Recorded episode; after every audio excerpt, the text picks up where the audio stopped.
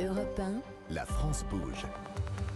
Elisabeth Assayag. Bien sûr qu'elle bouge cette France et nous on le voit chaque jour sur Europe 1 avec des entrepreneurs, des patronnes, des patrons, des parcours de vie. Peut-être que vous aussi vous avez envie de montrer votre entreprise, votre association, vous avez une idée, eh bien lancez-vous, on le voit chaque jour dans la France bouge, même quand c'est impossible, c'est possible. Et aujourd'hui, comment féminiser les métiers scientifiques, les métiers dits un peu des métiers d'hommes, hein, et on en parle avec une entrepreneur hors du commun, avec vous, Aude de Thuin. Vous avez cofondé euh, Systémique. Systémique, c'est donc cette journée de demain à Paris, en plein cœur de Paris, qui va inciter euh, les. ça, se passe, au palais de, de Tokyo, qui va inciter les jeunes filles et les femmes bah, à se prendre en main et à se dire mais oui, je peux y aller, je peux faire ce dont j'ai envie. Oui, et moi je vais commencer par vous dire que j'ai envie de vous dire que j'ai fondé toute seule Systémique. Vous avez fondé toute seule Systémique. Vous êtes la fondatrice Absolument. de Systémique. Oui. Euh, ce mouvement, ce, ce Systémique, est-ce que c'est le début d'un mouvement, Aude de Thuan Oui, je l'espère et on fait tout pour. Euh, parce que tout de suite après systémique, une journée ne suffit pas. Donc, euh, on est en train de développer une plateforme pour réunir euh, à la fois pour proposer des emplois dans les entreprises, mais pour donner aussi toutes les études, euh, pour donner toutes les possibilités de carrière qu'il y a, comment on peut grandir aussi dans une entreprise, ou lorsqu'une femme est entrepreneuse, c'est comment et sur quel marché elle peut aller. Donc, c'est une, une plateforme qui va être un média. Mm. Euh, voilà. Et puis, je crée en même temps un fonds de dotation parce que euh, je me suis rendu compte, en travaillant avec des mathématiciennes, et en particulier Mélanie Gu- Guénet, dont j'ai déjà parlé, euh, que euh, beaucoup de jeunes filles n'étaient euh, n'avaient pas les moyens de poursuivre leurs études parce que leurs parents ne pouvaient pas. Donc, je crée un fonds de dotation euh, d'ici la fin de l'année euh, qui va aider des jeunes filles à poursuivre leurs études. Et ça, c'est extrêmement important parce que ce que m'a raconté Mélanie, et c'est d'une grande tristesse, c'est que elle, va souvent parler dans des régions où on ne va pas en général vers les gens. Elle demande qu'on lui identifie les meilleurs, les filles les plus douées en maths. Et elle me dit que euh, elle les réunit, c'est souvent 8, 10 dans une école, dans un lycée ou dans un collège. Vous voulez dire dans des zones rurales, des oui, zones dans des zones rurales, oui. Mhm. Et euh, elle me dit au bout de cinq minutes, elle pleure parce que jamais on ne les a interrogées sur leur euh, projet d'avenir. Et j'ai trouvé ça d'une tristesse absolument incroyable. Et à côté de ça, je rencontre justement des femmes comme elle ou d'autres euh, qu'on va recevoir aussi demain à Systémique qui, elles, vont sur le terrain. C'est ce que fait aussi euh, Emmanuel, Emmanuel avec Social pour Oui, Social Builder. ce qu'elle fait avec Social mais Builder. ça, ça- vous, vous dites que ces jeunes filles pleurent parce qu'on leur a jamais demandé ce qu'elles avaient envie de faire. Mais Oui. pardon, il y a des professeurs C'est Oui. de l'éducation nationale. Ils ont un rôle à jouer. Les, les- Ah les oui. professeurs euh, ne, Ah ne des- doivent-ils pas encourager? Vous êtes en contact avec euh, Alors, Des demain, nous recevons beaucoup de professeurs. Il y a beaucoup de professeurs qui encouragent, évidemment, mais malheureusement, il y a aussi beaucoup de professeurs qui sont plus littéraires que matheux. Et donc, cela n'encourage pas les filles. Mm. Et euh, ça dépasse aujourd'hui, moi, je l'ai entendu dans un ministère, euh, dire que plus de 50 professeurs décourageaient les filles à aller dans les métiers de demain. Mais Enfin, que pourquoi Moi, j'appelle les métiers d'aujourd'hui. pourquoi ces métiers-là Parce qu'ils euh, les re- considèrent comme pas adaptés aux filles, euh, comme euh, euh, avec trop d'hommes, avec beaucoup de machisme, avec une violence verbale, avec des comportements inappropriés. euh, Voilà. Et je trouve que les professeurs aujourd'hui, enfin moi, ils C'est la raison pour laquelle vous allez vous entourer de professeurs demain oui, pour ils pouvoir. viennent Ils vont faire quoi? Et ils vont écouter euh, ce qu'on a à Donc dire. vous les avez invités, vous les avez pas les- invités à, intervenir. C'est-à-dire que nous avons invité des écoles euh, de régions.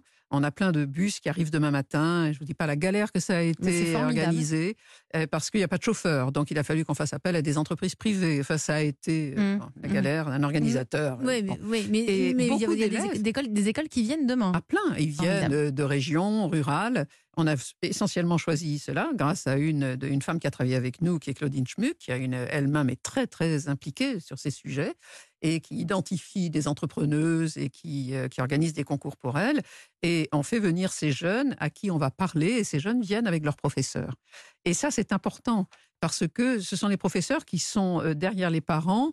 euh, ils sont aussi, ce sont des éducateurs également sur le plan psychologique, c'est-à-dire sur euh, l'image et la projection euh, qu'on doit faire pour les jeunes, filles et garçons, de ce monde totalement nouveau. Moi, j'insiste beaucoup là-dessus, c'est que le monde, ne- on rentre dans un monde qu'on n'a pas connu. Mhm. Et donc, il faut euh, faire attention à ce monde et il faut que tout le monde y aille. Et les professeurs, en cela, ont un rôle majeur. Oui. On va continuer pour que les femmes soient présentes partout, euh, présentes partout. Pardon, on va construire le monde avec elles. Une autre entrepreneur est en train de le faire du côté du BTP. La France bouge. La pépite du jour. Nous sommes avec Marie Blaise. Marie, vous avez 29 ans. Euh, votre projet est né en 2021. Il a à peine deux ans. Euh, vous êtes né, on peut le dire, dans le BTP, puisque vous avez passé votre enfance dans une commune des Ardennes, entre des parents menuisiers, indépendants et un grand-père plâtrier, c'est ça? C'est ça. Et vous êtes une passionnée aussi d'équitation. Parallèlement à tout ça, vous avez fait des études de finance. Exactement. Bah, dis donc, c'est très varié. C'est vrai. hein. vous avez vécu en Australie et quand vous étiez en Australie, c'est un peu à ce moment-là que ça démarre. Vous êtes serveuse dans un bar et vous avez dit à nos équipes que l'Australie vous a montré, vous a ouvert un petit peu une autre perspective, une autre façon euh, d'envisager euh, la réussite, d'envisager le métier d'artisan parce que là-bas c'est considéré comme un, un métier plutôt cool. Vous avez dit, Exactement. c'est vos mots, hein, c'est pas les miens. Exactement. Donc j'ai euh, mon grand mon grand-père était plâtrier, mon père menuisier, mon conjoint aujourd'hui est plombier. Donc le hasard fait bien les choses. Euh, et en effet, quand je quand je travaillais en Australie, je voyais tous ces tous ces c'était beaucoup des mecs et des femmes aussi qui avaient euh, leur 4x4, euh, leur leur chien leur 4x4, qui avaient une vie euh, beaucoup dehors et qui faisaient beaucoup de métiers manuels. Et ils étaient très bien payés et c'était euh, c'était très bien vu. En fait, c'était des mecs plutôt cool. Et je me disais c'est marrant parce qu'en France c'est pas vraiment l'image qu'on a Non, du plombier avec le pantalon en bas des fesses et euh, pas forcément un métier qui fait qui fait qui fait rêver quoi. Donc euh, c'est comme ça, vous, vous avez enchaîné sur un master d'entrepreneuriat, vous allez en Espagne, vous voyagez beaucoup. Et puis, euh, vous, vous avez lancé une première entreprise. Exactement. Laquelle? J'ai lancé une entreprise qui s'appelait Do It Abroad euh, et avec cette entreprise, j'aidais les étudiants français à partir étudier à l'étranger. Mhm. Donc j'avais un souhait, que c'était que bah, j'ai eu la chance de naître dans une famille où euh, on m'a permis de voyager, de faire des études dans des pays euh, voilà, où tout le monde ne peut pas forcément aller. Euh, et j'avais le souhait de le rendre accessible à plus de personnes. Et Donc- donc, Donc vous avez monté cette entreprise que je crois que vous avez revendue? exactement. Et ensuite, vous avez vous avez dit, je vais revenir en- à, à l'essence même de ma vie, c'est-à-dire euh, les métiers de l'artisanat, avec l'école Gustave qui est née donc en 2021. Le reste, vous allez nous le raconter. C'est à vous pour le pitch. Vous êtes prête? Exactement. Allez, on vous écoute, Marie Blaise, l'école Gustave. Alors l'école Gustave, c'est une école qui revalorise les métiers du bâtiment et qui forme les demandeurs d'emploi aux métiers en tension. Principalement euh, le métier de plombier chauffagiste et le métier d'électricien. La particularité de l'école Gustave, c'est qu'on fonctionne en trois temps. D'abord, on va identifier les profils les plus motivés qui sont inscrits chez Pôle Emploi. On va sourcer des entreprises qui ont besoin de recruter. On les fait se rencontrer. Une fois que les entreprises s'engagent à recruter des personnes, on fait rentrer ces personnes en formation chez nous où on leur enseigne toutes les bases du métier pendant trois mois. Une fois qu'elles connaissent ces bases, on les place dans les entreprises qui se sont engagées à les recruter, où elles font 12 mois d'alternance, puis elles valident un diplôme qui est reconnu par l'État, un titre professionnel. Euh, à l'école Gustave, on a des profils qui ont, comme c'est chez Social Builder, je vais y arriver, qui ont entre 18 et 60 ans, euh, qui ont du bac moins 12 au bac plus 5. Et euh, la chose dont on est le plus fier chez Gustave, c'est que euh, on a un taux de remise en emploi de 92% post-formation. Merci pour votre pitch, Marie, Marie Blaise, pour l'école Gustave. 80, 12. 92% euh, Transformation. de transformation, de dire qu'ils trouvent un travail après la formation chez l'école. Gustave. Combien de femmes? Très peu. Euh, on a malheureusement que 10% des personnes qui postulent chez Gustave qui sont des femmes.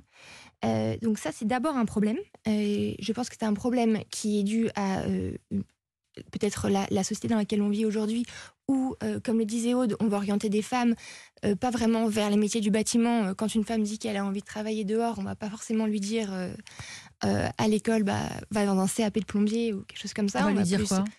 peut-être va dans le social ou va, va faire un CAP de secrétariat, de, mais Mhm. pas dans, le- dans les, chez les plombiers. Chez les plombiers, il y a, il y a que des hommes qui suivent faire la base, c'est un travail qui est pas très propre. Voilà, et sur les terrains, ça va être compliqué. Sur le terrain, ça va être compliqué. Euh, et il y a un autre problème. Une fois qu'on n'a que 10% des femmes qui postulent chez nous, on a euh, les entreprises qui, je trouve, euh, à euh, compétences égales, vont plutôt s'orienter vers des hommes que des femmes. Pourquoi? Euh, alors, il y a, il y, a plusieurs, euh, y a plusieurs raisons là-dessus. Euh, Il y a le, le fait que aujourd'hui, une entreprise a principalement des hommes sur le terrain. Euh, et donc, des métiers donc de plombier, l'électricien, etc. Exactement. Mhm. Elle a principalement des hommes sur le terrain. Donc, elle se dit si je mets une femme là-dedans, ça va être un énorme problème. Euh, ça va être, elle va se faire embêter. elle va pas pouvoir aller aux toilettes parce qu'il y aura pas de toilettes dédiées aux femmes. Enfin, plein de petits Ouais, euh, des préjugés des- comme ça. des- ouais, et puis des Voilà. détails qui ne sont pas des détails. Exactement. Mm. Et donc ça, c'est un problème. On voit qu'aujourd'hui, les grands groupes ont de plus en plus, nous disent de plus en plus, si on veut C'est ce que recruter des femmes. De Thuin. oui. Voilà. Elles ont envie, il y a cette prise de conscience, Voilà. mais c'est long à démarrer. Et il n'y a, hein. a pas vraiment d'action derrière. Il y en a très peu. On va demander à Nathalie Carré ce qu'elle en pense, puisque vous, vous êtes, euh, votre entreprise a à peine deux ans, et nous, Nathalie Carré, en charge de l'entrepreneuriat à la Chambre de commerce, chaque jour donne des conseils. Bonjour Nathalie. Bonjour Elisabeth, bonjour tout le monde. Alors, Marie a déjà formé, redonné un emploi à 400 personnes, mais euh, vous avez dit, Marie, que vous avez quand même, donc, vous venez de le dire, des difficultés à convaincre les entreprises. Elles ont envie, mais elles le font pas trop, euh, de recruter des profils moins attractifs, donc c'est-à-dire des femmes. Nathalie, est-ce que vous avez des idées? Alors d'abord, permettez-moi de saluer particulièrement Marie, puisqu'elle est née dans un département magnifique. Ah oui, c'est le Que- Eh ben oui. Mais vous avez raison. Allez, Mais petit oui, hommage aux les Ardennes. Ardennes, une petite pub. Mm. Alors, pour revenir à notre sujet, le CAP existe depuis de- 1911. Ça fait donc un bail que les plombiers, menuisiers, électriciens et autres métiers artisanaux recrutent de jeunes alternants dès leur CAP, vers 16 ans, et leur forment à leurs pattes. Ils connaissent le lycée professionnel qui prépare le CAP. Bref, tout est bordé. Pourquoi changer une équipe qui gagne? Ça demande du temps. Comprendre ce que vous proposez. Comprendre que finalement, derrière le bootcamp, il y a un dispositif prévu par Pôle emploi qui s'appelle la préparation opérationnelle à l'emploi individuel. Ça rassure, mais Pôle emploi, ça fait de la paperasse. Faut évaluer les risques et avantages de faire un essai dans son entreprise avec vous. Expliquer à son fournisseur habituel d'alternants qu'on va pas leur prendre autant d'alternants que d'habitude puisqu'ils comptent, alors qu'ils comptent sur nous. Faire adhérer les employés d'entreprise au fait qu'ils vont former des personnes issues d'un cadre différent et peut-être même des femmes. Euh, tout ça entre la sobriété énergétique, les augmentations des prix des matériaux, les décalages de chantier, les nouvelles réglementations environnementales, c'est peut-être la goutte d'eau. Alors, deux idées. Un, rassurer. Votre page entreprise sur votre site internet contient assez peu de choses. Complétez-la pour rassurer sur le programme. En quoi faire un bootcamp chez vous est plus efficient que chez les compagnons du devoir, par exemple, ou autre structure. Vous dites que vous faites apprendre en faisant. Enfin, c'est le principe de base de tous les lycées professionnels, puisque c'est l'essence même des CAP, BEP et autres diplômes professionnels. Rassurez sur les formateurs. Il n'y a que leur nom. Quel est leur parcours? Pourquoi sont-ils meilleurs pour former les stagiaires? Être un professionnel d'un métier n'a jamais fait de personne un bon pédagogue. Rassurez sur le financement et rassurez sur les profils des personnes en formation par quelques statistiques, leur motivation ég- également. Alors, une étude montre que 59% des nouveaux embauchés dans le BTP, ils sont venus par choix du métier, donc pas par contrainte. Chez vous, qu'en est-il? A priori, des anciens salariés, des anciens demandeurs d'emploi, des personnes qui sortent de formation et chez vous. Bref, montrer tous ces profils différents et leur motivation. Et puis deux, ben, peut-être un accompagnement complet sur tous les points évoqués ci-dessous pour faciliter la prise de décision. Vous pouvez aller jusqu'à une présentation aux salariés de l'école avec le, le témoignage d'anciens formés, hommes et femmes. Et si, Et si femmes, vous le faites déjà, évidemment. femmes surtout. Et oui, une femme peut aussi aller faire pipi dans le coin d'un... hein, chantier C'est possible. Hein, C'est possible. C'est Vous nous- possible. Vous nous confirmez, Marie Je vous confirme. Elle se retient pas. on est capable de faire ça. Aude de Thuin, quel regard portez-vous sur euh, l'école Gustave? Ah, je trouve ça formidable. Déjà, bien, hein. j'adore le nom. Mhm. Euh, et je trouve euh, l'histoire et enfin la vie euh, de Marie à son jeune âge formidable. Et je lui ai dit tout à l'heure un exemple que je voudrais redire ici. Il y a une dizaine d'années, j'avais invité au Women's Forum une femme anglaise qui avait été virée de la City. Elle était dans le métier de la finance. Donc, elle avait fait une école d'ingénieur, elle avait été recrutée, et puis il y a eu une crise économique euh, comme on en connaît régulièrement, et euh, elle a fait partie des premières virées, déjà parce que c'était une femme. Et euh, au bout d'un an, quand elle a recherché un travail, elle s'est complètement remise en question, et elle adorait les métiers manuels. Et elle s'est dit, et si je crée une entreprise, alors je ne sais plus si c'est de plomberie ou d'électricité, et je ne vais recruter que des femmes.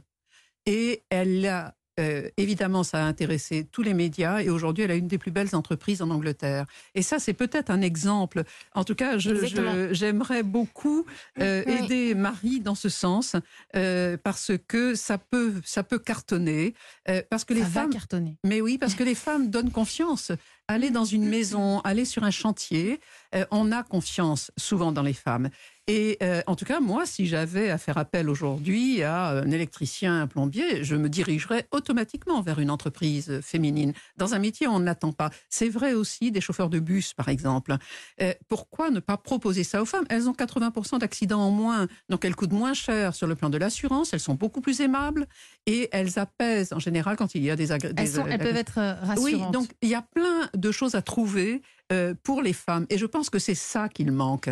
C'est qu'on ne dit pas ça suffisamment. En tout cas, Donc, merci de nous le- aujourd'hui sur Oui. Europe 1 avec vous, Aude Thuin, fondatrice de, de Systémique. On va poursuivre avec nous Nathalie Carré, puisque Marie a quand même une demande, c'est qu'elle souhaite passer de 10% de femmes à 30%. On fait comment, Nathalie Carré? Eh ben oui, et puis faire changer les mentalités sur ces métiers, parce que les femmes, il faut qu'elles soient aussi intéressées. Alors dans l'étude que je citais tout à l'heure, on apprend quand même que trois quarts des salariés du PTP sont heureux et ils veulent pas changer de métier. Mais on apprend aussi que les femmes ne représentent que 18% des Mmh, salariés. Il y a donc des mythes à déconstruire.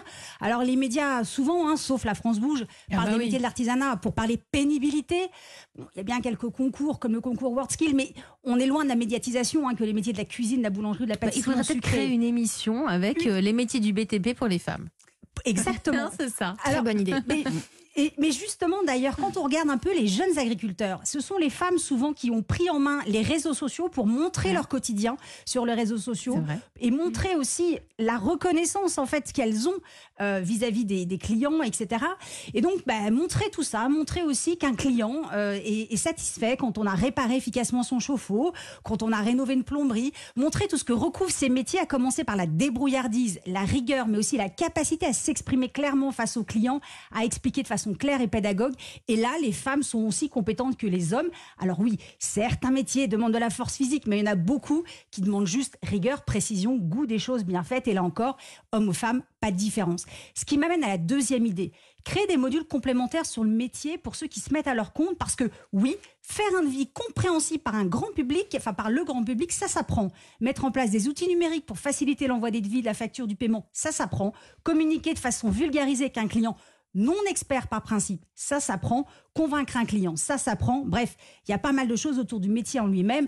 D'ailleurs, ces modules pourraient être proposés à tous vos stagiaires. Ça serait une corde de plus à votre arc. Et puis trois, créer un cycle entrepreneur avec une orientation peut-être reprise interne.